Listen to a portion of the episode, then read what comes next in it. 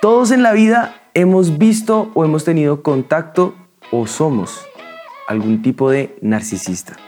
Y hoy lo vamos a desenmascarar. Pero si eres narcisista o tal vez no sabías que lo eras, pues bueno, déjame decirte, este programa es para ti. Así es, no dejes de ver el programa hasta el final porque queremos hacer de esto un mundo mejor. Bienvenidos. Bienvenidos. Esto es Mitómanos. Nueva temporada.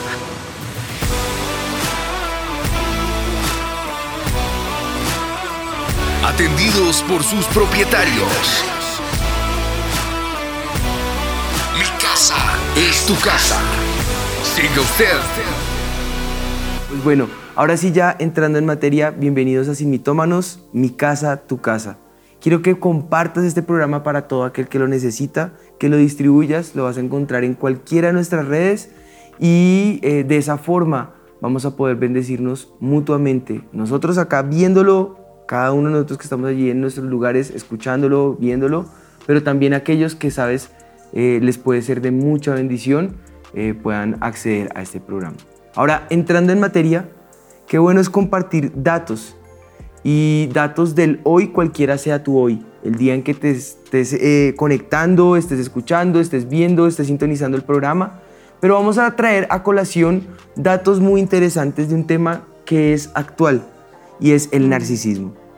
Eh, los temas ya como los hemos venido investigando, la idea es poder eh, entender el término y bueno, de dónde surge el término, de dónde comienza, cuál es la etimología, como ese origen de la palabra, aún aunque sea breve un poquito esa etimología, que es ese desarrollo de cómo en la historia se ha comprendido esa, esa palabra. Pero sorpresivamente nos encontramos con datos interesantes que son los que queremos traer a continuación. Yo creo que este programa va a ser bien interesante porque el, el, pasado fue de la baja autoestima y digamos que a varias personas nos gusta que nos digan que tenemos baja autoestima. Uh -huh. Pero de pronto cuando te dicen que eres narcisista o que tienes de pronto esas, esos visos de ser alguien narcisista, pues ahí encontramos que no nos gusta mucho, así que igual, si eres o no lo eres, hoy lo vamos a descubrir y como siempre en Simitómonos, queremos derribar esas mentiras de Satanás. Así que, ¿dónde comienza esta palabra del narcisismo? Cuentan que hace mucho tiempo en la mitología griega había un hombre que se llamaba Narciso y él era muy vanidoso, egocéntrico, eh, sumamente egoísta. Una mujer se enamora de él, pero él lo rechaza porque estaba tan enamorado de sí mismo que no quiso enamorarse de nadie más. Era tanto así que cuando miró su reflejo en un río, cayó al río y se ahogó. De ahí dicen que es el origen de la palabra narciso o narcisista, una persona que está tan enamorada de sí mismo que no puede amar a nadie más. Pues bueno, por eso el mito del día. El mito dice, no puedo evitarlo, así soy yo. ¿Qué le vamos a hacer? Hmm. Dios mío, cuántas veces hemos escuchado esa palabra, esa, esa frase. Desde antes de Hitler. Horrible frase. Ese concepto comenzó a popularizarse en el siglo XIX eh, uh -huh. a través de varios estudios. Luego el siglo XX fortaleció esos estudios y en el siglo XX se comienza a usar para describir a una persona con un trastorno uh -huh. de personalidad caracterizado.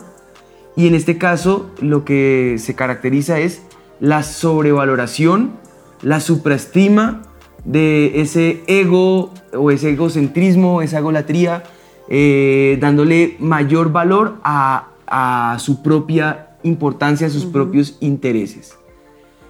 La concentración excesiva en sí mismo, eh, en detrimento de los demás y la búsqueda constante de ese reconocimiento hacen parte de ese entorno en el que se fortalece eh, eh, ese, ese, esa, ese, ese, nar, ese, carácter eh, narcisista, ¿no? Uh -huh. debido a su percepción de ser único o de sentirse especial o de sentirse más que los demás.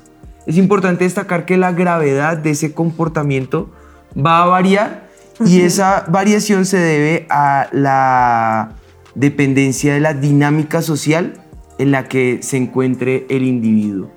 Es decir, el entorno social, la dinámica es eh, todo lo que rodea y circunscribe eh, el entorno de la, de la persona.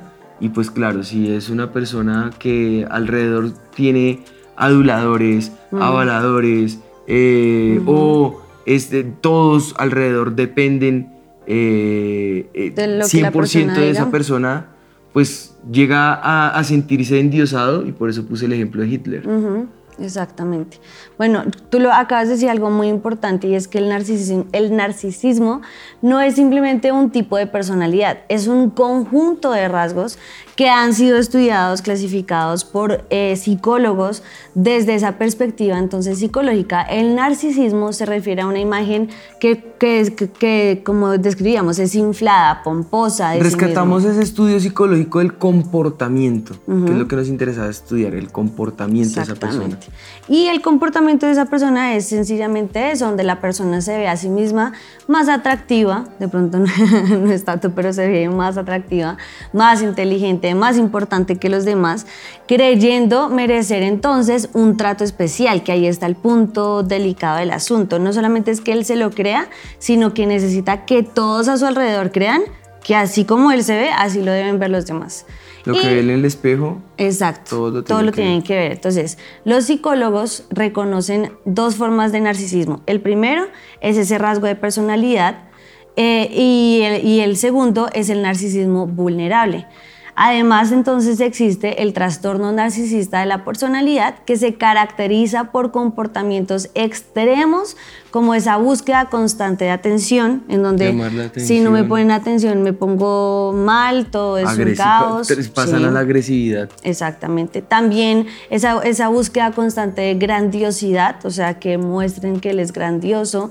La búsqueda de poder, por eso creo que estás asemejando mucho esto a, a Hitler. O la manipulación en diferentes contextos. ¿Por qué? Si las personas me ven mucho más grande de lo que yo soy, puedo manipularlos a mi antojo y que hagan lo que yo quiero que haga. Hacerlos vulnerables. Eh, esto pasa entonces con culturas, con actores, actrices y por eso es importante señalar que no todas las personas que buscan estas posiciones lo hacen siempre con fines egoístas. Algunos lo hacen también como con el deseo de ayudar a los demás, pero creo que nunca lo logran, ¿no? Pues es, eh, por eso decía, no me gusta, siempre lo he dicho, no me gusta la psicología, pero en este caso el comportamiento eh, fue el estudio que arrojaron estos psicólogos que me llamó mucho la atención, porque claro, es como buscando un bien mayor, más o menos, como si fuera una excusa eh, ese tipo de comportamientos eh, narcisistas, narcisistas. Con ese contexto, muy breve, pero es suficiente, podemos tener algunas pautas de lo que a grandes rasgos es una persona narcisista y cómo estas se pueden manifestar en conductas ocultas, donde personas que fingen eh, empatía siempre tienen la necesidad de presentar una imagen perfecta ante la sociedad.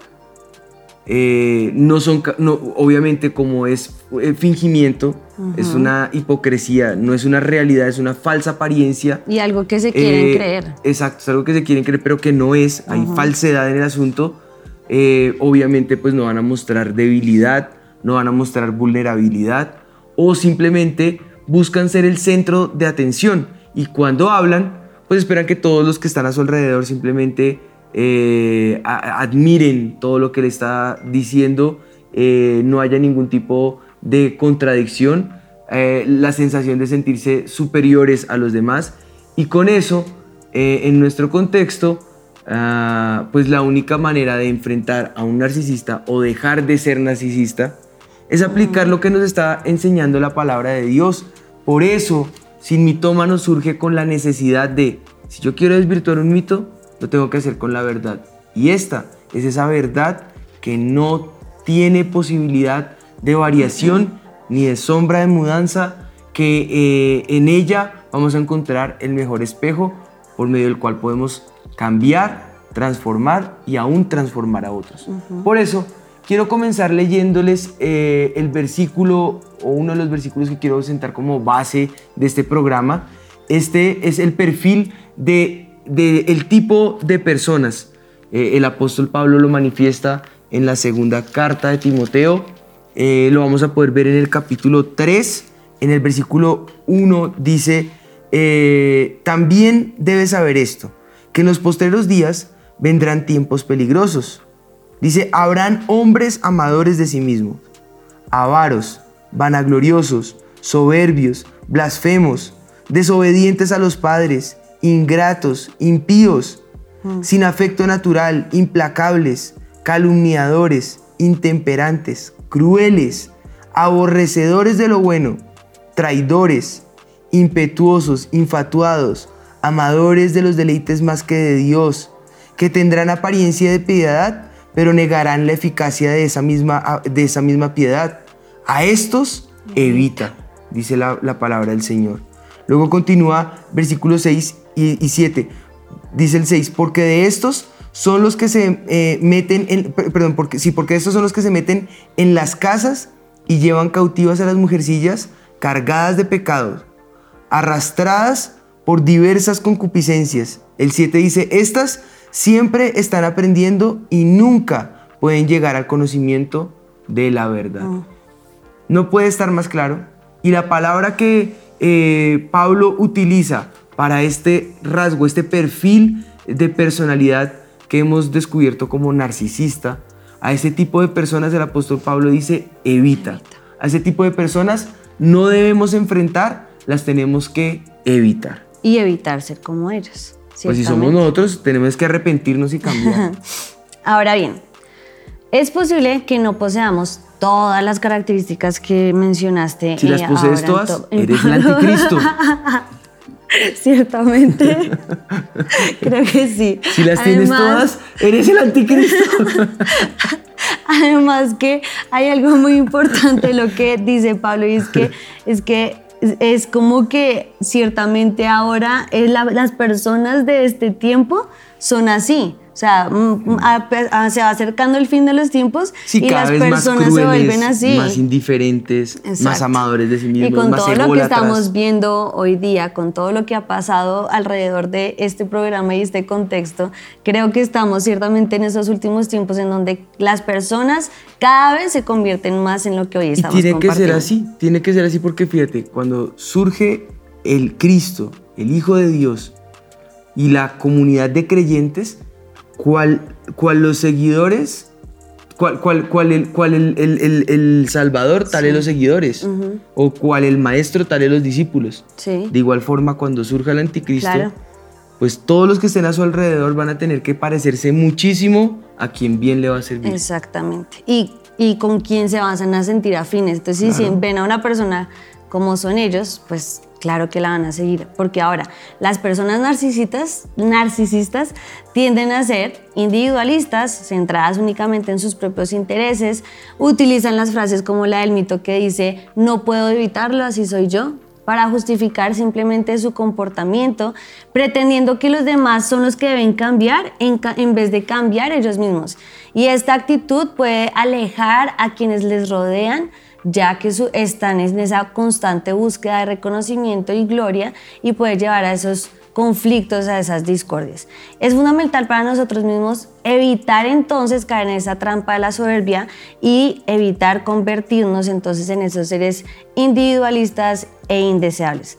Filipenses 2.4 nos dice, no mirando cada uno por lo suyo propio, sino cada cual también por lo de los otros. Aquí Pablo nos está exhortando a reflexionar sobre esto y sus palabras nos recuerdan entonces la importancia de que de tener esa humildad, de tener ese amor hacia los demás en nuestras vidas, de encontrarnos en esa enseñanza, en esa guía para cultivar esas relaciones y que sean más saludables y enriquecedoras. Recuerda que el Señor dice, Jehová es excelso y atiende al humilde, mas al altivo mira de lejos. Nosotros en verdad debemos entender que necesitamos estar centrados en la palabra de Dios y atender a lo que Dios nos está diciendo y dejar a un lado este espíritu narcisista que se está levantando para que seamos individualistas, egocéntricos y amadores de nosotros mismos y empezar entonces a cultivar y entender que Jehová es el, que es excelso y atiende al humilde y al altivo mira de lejos. A mí me gustaría que nos planteáramos una pregunta que nos puede ayudar a abordar el mito de una forma diferente. La pregunta es, ¿y qué gano yo con esto? Como que alrededor de esa pregunta pensemos, porque esa es una pregunta que nos pone a nosotros en posición un poco similar a la actitud eh, narcisista, ¿no? Sí. Y es, en algún momento de nuestras vidas, muchos de nosotros hemos caído en ese tipo de pensamiento. Eh, algunas veces priorizamos eh, nuestras necesidades y evaluamos eh, qué beneficio obtenemos, bien sea de una persona o de una situación. Si eso me beneficia, invierto interés y ganas. Si no, que me aborde el desinterés y, y pues la verdad si, si, si pasa en otro lado, eso no es conmigo. Y tú acabas de utilizar, eh, eh, de hacer eh, referencia a este versículo de Filipenses 2.4.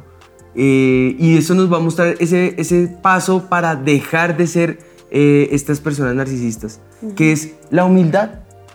Ese valor es de gran importancia en la palabra del Señor y para nosotros como creyentes, al punto que si decimos ser creyentes y no somos humildes, prácticamente es como si no fuéramos creyentes, ya que reconocer que no somos el centro del universo y que debemos ver a los demás con respeto, como dice la palabra, mirando a tu prójimo como superior a ti.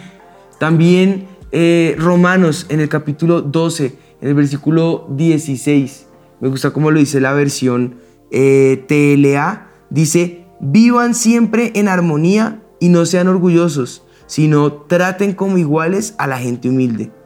Eh, no se crean más inteligentes que los demás, que en la versión Reina Valera 1960 eh, termina el versículo diciendo que no sean sabios en su propia opinión, dice, no se crean más inteligentes que los demás.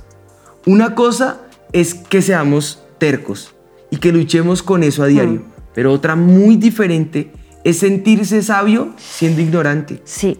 Ser sabio en la propia opinión, donde la persona narcisista lo que va a hacer es el ridículo, pero menospreciando a los demás, humillando la opinión sabia, eh, humillando a los que están a su alrededor.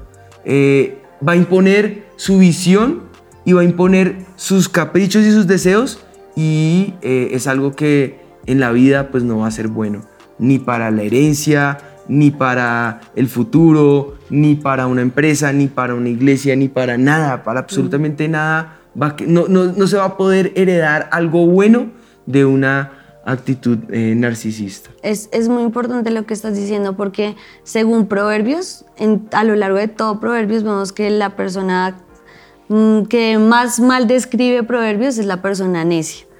Pero, pero cuando nos vamos a, a a ver lo que dice la palabra de Dios, hay algo que supera más al necio y es la persona sabia en su propia opinión. Y eso es el narcisista, o sea, no hay nada peor que ser una persona sabia en su propia opinión. Así que yo creo que todo esto nos lleva a algo muy importante y es eh, a lo que siempre Jesús nos lleva y es al amor. Jesús nos lleva a que amemos de dos maneras y es lo básico que Jesús nos enseñó y es amar al Señor con todo nuestro corazón y amar al prójimo, al prójimo como a nosotros mismos. Y yo creo que comprender esto es muy importante. Es la base de todo lo que el Señor Jesús siempre nos ha enseñado y siempre nos recalca una y otra vez. El amor a Dios con todo nuestro corazón y el amor a, nuestro prójimo como a nosotros mismos. Y creo que todos nuestros programas al final los tratamos de llevar a esto, ¿no? A lo que la palabra del Señor eh, nos enseña y nos llama y nos exhorta a amar a Dios con todo nuestro corazón y a nuestro prójimo. Ahora, comprender que el amor es mucho más que un mero sentimiento es, es una acción tangible que debe reflejarse siempre en nuestras vidas, diariamente. Este principio desafía esos prejuicios comunes y nos llama a dejar atrás el egoísmo, a renunciar, a pisotear a los demás, a no hacerlo más y a abrazar la empatía, la compasión eh, y que velemos todos por el, más bien, por el bien común, exacto, por el amor al prójimo como a nosotros mismos. Implica ver ese valor en cada individuo y tratarlos con el respeto y con la dignidad que merecen, sin importar la, posición eh, social, la raza, las circunstancias, eh, bueno, todo lo que nos podamos imaginar.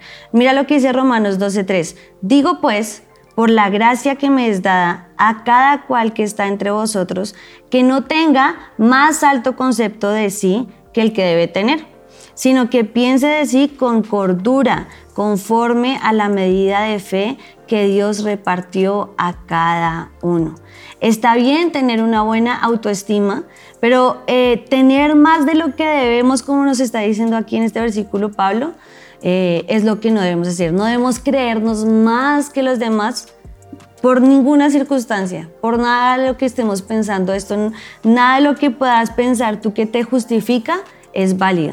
Depende de nosotros cómo nos comportamos con los demás, porque lo que vamos a sembrar, eso mismo también vamos a cosechar. Así es, como seres humanos a menudo olvidamos eh, la ley de la siembra y la cosecha. Y eso se aplica no solo a, lo que tiene que ver con el narcisismo, mm. sino a todas las áreas de nuestra vida. ¿Cómo podemos esperar que los demás nos respeten o quieran estar a, nuestro lado o quieran eh, sumarse al, sueño que, que, tenemos o, que estamos eh, ejerciendo? O, cómo podemos eh, relacionarnos con los demás si no sabemos escuchar, si ni siquiera nos interesa lo que las otras personas piensan, donde intentan, eh, lo, único que queremos es imponer opinión y, no considerar lo que otros digan, eh, sentirse superior a los demás. Pues ya, ya hemos hablado de todas estas características, pero lo fundamental es comprender que si no corregimos esa conducta y no buscamos la purificación a través del Espíritu Santo, pues va a ser más difícil que Dios pueda derramar de sus bendiciones en nuestros caminos. Ahora, por otro lado, si también eres de los que ha sufrido en este tipo de situaciones, pues eh, eh, es bueno cumplir lo que dice la palabra del Señor. La palabra es clara cuando, cuando en Mateo dice, si alguien tiene algo contra su hermano, vaya, a él y dígaselo. De lo contrario, no estarías cumpliendo la palabra y, no, y estarías alimentando una actitud eh, narcisista en otra persona. Estarías creando un narciso en tu comunidad y la culpa sería tuya por permitirlo, por no eh, frenar ese tipo de actitudes. Es bueno que tengamos ese, ese entorno seguro en el que podamos hablar, en el que con respeto y con amor, con mansedumbre, con espíritu de templanza, como a un anciano, le puedas hablar a, esas autoridades o a, los que están al frente tuyo. Y si esas son las actitudes o esas son las características, pues se lo hagas saber para que también pueda arrepentirse. Si hace parte de tu sensibilidad y estás tomando esto como un argumento para decir, ya no tengo que obedecer a mis jefes, el que está fallando eres tú. no es una actitud narcisista, es una actitud rebelde y contumaz de tu parte. Y este programa entonces no sería para ti.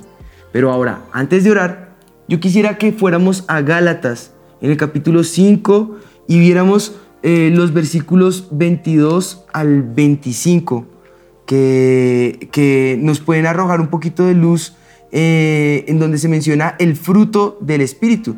Y dice, más el fruto del Espíritu yo creo que todos lo conocemos, es amor, gozo, paz, paciencia, benignidad, bondad, fe, mansedumbre y templanza nueve virtudes. Dice, ante tales cosas o contra tales cosas no hay ley. Nueve virtudes, un solo fruto. Así se conoce. Si yo tengo el fruto del Espíritu, debo tener las nueve virtudes. Si me falta alguna virtud, mi fruto está picho. Mi fruto está incompleto.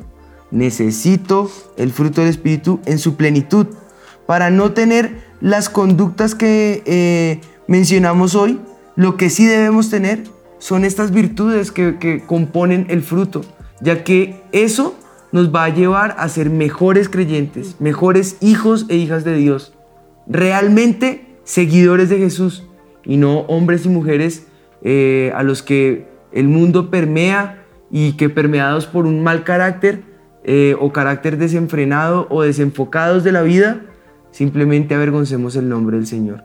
Como hijos e hijas de Dios debemos tener el fruto del Espíritu y sus nueve virtudes, en, esa plenitud, ya que contra estas no hay ley. Así se acaba el versículo, contra estas cosas no hay ley. No hay ley natural que se pueda oponer a la ley espiritual. De hecho, las leyes naturales se someten a las leyes espirituales quieras creerlo o no lo quieras creer. Lo puedas entender o no lo puedas entender. Que una persona que vive por el Espíritu jamás va a transgredir la ley natural. Una persona que vive por el Espíritu jamás va a irrespetar las autoridades. Una persona que vive por el Espíritu jamás va a ser irreverente. Una persona que vive por el Espíritu no va a permitir la soberbia o por lo menos luchará contra ello. Una persona que vive por el Espíritu jamás va a pisotear a otra persona. Una persona que vive por el Espíritu no roba, no mata, no hurta, ama a Dios por encima de todas las cosas y a su prójimo como a sí mismo. Por eso no hay ley que le pueda hacer frente. Al contrario, en lugar de vivir bajo la ley, eh, va a vivir bajo el fruto del Espíritu y va a disfrutar de, de esa ley espiritual. Pero si no, pues se tiene que someter a las leyes naturales, en donde juicios tendrán que venir, arrepentimientos, consecuencias, eh, enojos, iras, eh, contiendas, disensiones, porque estará viviendo bajo el fruto de la carne. Si vivimos según el Espíritu, podremos habitar seguros, sabiendo que tenemos un carácter sano para con Dios, pero también para con nuestros hermanos, con nuestros semejantes. Así que con eso en mente, yo creo que podemos decir que este mito ha quedado desvirtuado. Así es, el mito dice, no puedo evitarlo, así soy yo. Y yo creo que ese mito tiene que quedar desvirtuado hoy. Así es. Pues, ¿qué les parece si oramos y clamamos al Espíritu de Dios que suplante ese, ese deseo de poder, esa vanagloria, ese, esa irritabilidad, ese enojo, ese carácter, esa imposición, ese carácter eh, desviado eh, que lo único que busca es eh, su propia gloria, su propio afán de poder, su propio deseo de ser reconocido y, rendimos, como cuando va a pasar con el galardonamiento, cuando seamos coronados, que tomaremos esa corona, ese premio y lo podamos rendir delante del que al fin y al cabo es el que se lleva toda la gloria, el que merece la honra y la alabanza, el que en realidad hace que podamos fructificar y seamos lo poco o mucho que tú y yo podamos ser. Y ese es el Señor Jesús. ¿Por qué no rendir y doblegar nuestra vida a Él? Humillados pues bajo la poderosa mano del Señor y Él a su tiempo os exaltará. Si tú te humillas, Él te exalta. Si tú te exaltas, Él se hace a un lado. Entonces humillémonos delante de la presencia del Señor y pidamos al Espíritu de Dios, dobléganos una vez más. Rendimos nuestra vida, nuestras potestades, nuestros deseos, porque en realidad son potestades, son demonios que nos controlan, son demonios que quieren tomar nuestra vida y lo que, lo que hacen es llevarnos al fruto de la carne, ira, enojo, contienda, disensión, pleitos. ¿Y, ¿Y para qué? Lo único que queda al final de todo esto es dolor, transgresión, soledad, porque terminas aislado. Claro. Terminas totalmente solo, sin nadie a tu alrededor que, que quiera, por lo menos que si están, están porque les toca y no porque quieran. Que cambies eso y que la gente a tu alrededor desee compartir contigo, desee estar contigo, desee conocer de tus consejos, de, de lo que hay en ti, porque lo que ven no es tu personalidad ni tu carácter, sino que lo que ven es al Espíritu de Dios reflejado en ti. Padre, yo te doy gracias por este tiempo. Con mi esposita te damos gracias, Señor, y clamamos, Espíritu de Dios, porque tu presencia se manifieste en medio nuestro. Que doblegues nuestro carácter, nuestro enojo, nuestra ira, pero también nuestro deseo de poder, nuestro, eh, eh, nuestro ego, Señor. Que podamos tener un carácter como el de Juan el Bautista, Señor. Cuando supo que tú venías, Señor, él dijo, es necesario menguar para que crezcas tú, Señor. Ayúdanos a menguar, Señor. Ayúdanos a rendirnos delante de ti. Ayúdanos a decrecer si es necesario, pero que el único que sea visto seas tú. Que la única gloria sea para ti. Que como nos han enseñado nuestros pastores con los cuatro pilares del avivamiento, Señor, uno de ellos jamás, jamás querramos tocar tu gloria, Señor. Esa gloria te pertenece solo a ti, Señor. Y no queremos que nada de lo que hagamos, digamos o, o seamos, Señor, contriste tu Santo Espíritu. Apague el fuego de tu Espíritu. Te aleje o te aísle, Señor. Y haga que quieras habitar lejos de nosotros, Señor.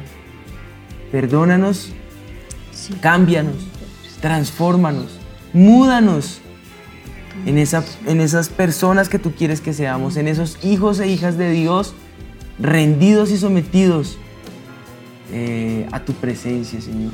Humillados delante de ti, Señor. Como vasos rendidos delante de tu presencia, en los cuales tú puedas vertir de tu gloria, de, de tu poder, de tu unción, y que lo que la gente vea no sean nuestras caras o nuestros rostros, te vean a ti solamente, Señor. Que tu nombre sea el que sea exaltado, que tú seas el que seas eh, alabado, entronado, ensalzado, Señor, en nuestras vidas. Te lo pedimos, Padre, en el nombre de Jesús. Padre, te pedimos que nos guardes también si en este último tiempo, Señor, que se ha levantado tantas cosas a nuestro alrededor, Satanás quiera involucrarnos en, este espíritu narcisista de ser amadores de nosotros mismos, Señor, egoístas. Eh, sí, Señor, que pensemos solo en nosotros y podamos ver la realidad de lo que está a nuestro alrededor, Señor. Que ahora lo que más necesitamos es tener ese amor hacia ti con todo nuestro corazón, nuestra alma, nuestra mente y nuestras fuerzas, Señor y tener ese amor a nuestro prójimo como a nosotros mismos, Señor.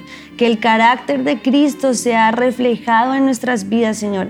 Que ese sea el que prevalezca, Señor. Que el fruto de tu Espíritu sea el que prevalezca en nuestras vidas, Espíritu de Dios, y no lo que Satanás y el mundo quiere hacernos ver, sentir y ofrecer, porque es lo que Satanás quiere ofrecer en este tiempo, Señor. Personas egoístas a su alrededor. Y yo te pido que esto no permee en nuestras vidas, Señor Señor, en ninguno de los que nos está viendo hoy en sí mitómanos, sino que levantes un ejército para ti, Señor, ese ejército que tenga ese carácter de Cristo, en el nombre de Jesús. Gracias, te amo, Señor.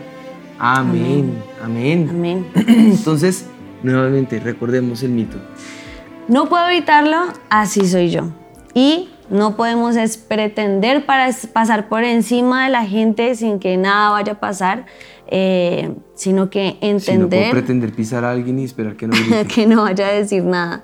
Tranquilo, no me tiras, no, en serio debemos eh, dejar a un lado estas cualidades narcisistas eh, y, y como tú decías ahorita, yo creo que la palabra clave es esa humildad, ese rendirnos delante del Señor eh, sin ser hipócritas, sino al contrario, hacerlo de todo corazón, con esa sinceridad de nuestro corazón delante del Señor, para que el carácter de Cristo sea el que se refleje en nuestras vidas. Para que con nuestros actos no invalidemos la obra de Cristo en la cruz, que fue una obra humilde, fue una obra expiatoria, pero fue una obra valiente porque se humilló para pagar el gran precio por nosotros. ¿Quiénes somos nosotros entonces ahora para robarnos glorias que no nos pertenecen?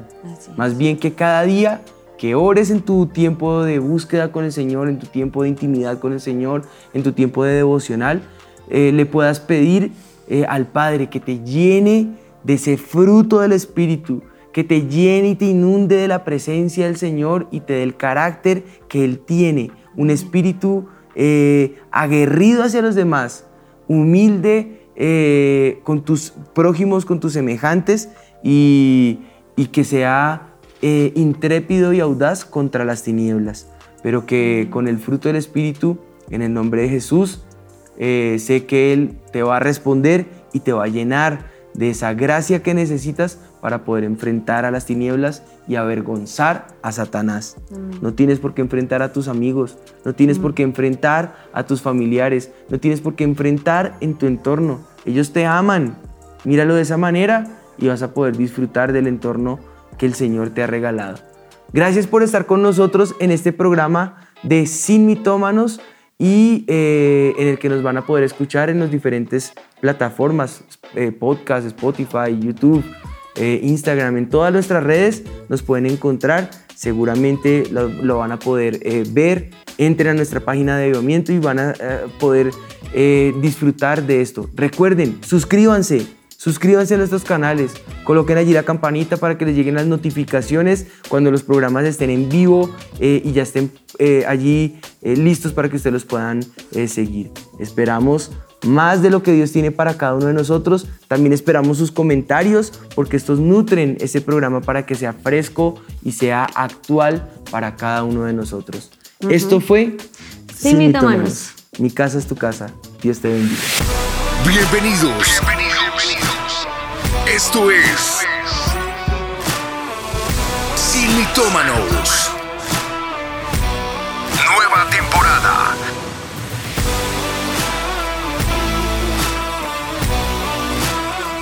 Atendidos por sus propietarios. Mi casa es tu casa. Siga usted